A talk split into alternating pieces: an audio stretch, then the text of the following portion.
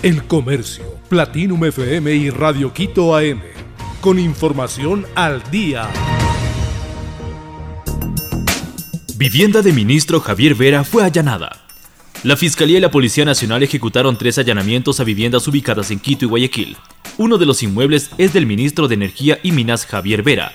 El Ministerio Público detalló que los allanamientos se dieron en un domicilio de Vera, en Guayaquil, en un departamento en Cumbayá y en su despacho en el Ministerio de Energía. Entre los indicios levantados se incluyen dos celulares, una laptop, una tablet y documentos.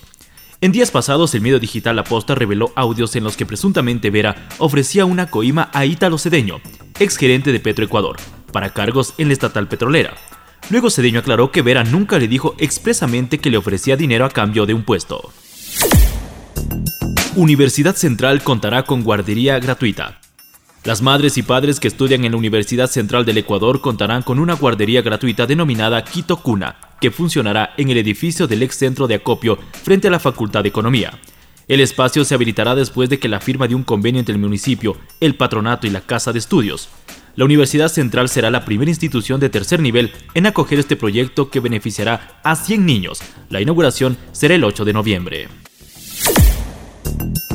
Argentino desapareció en Quito, su madre lo busca desde julio 2022.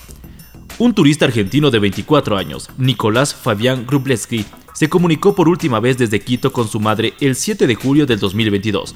Desde entonces han pasado tres meses y tres semanas de su desaparición.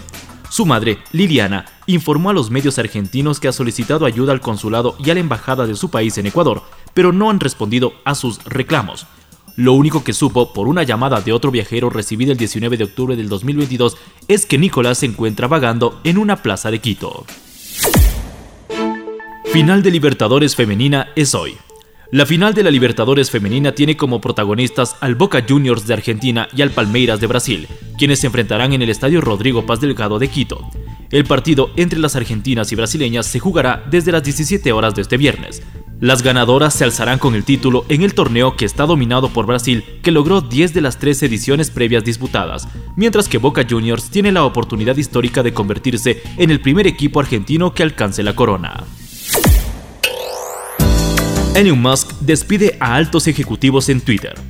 Elon Musk cerró la compra de Twitter con el acuerdo de 44 mil millones el jueves, tras tener en su poder una de las redes sociales más influyentes del mundo, despidió a altos ejecutivos de la empresa.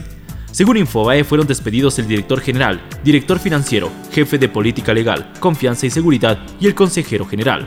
Musk ha criticado públicamente a la directiva saliente de Twitter por las decisiones sobre los productos y la moderación de los contenidos. El Comercio, Platinum FM y Radio Quito AM. Con información al día.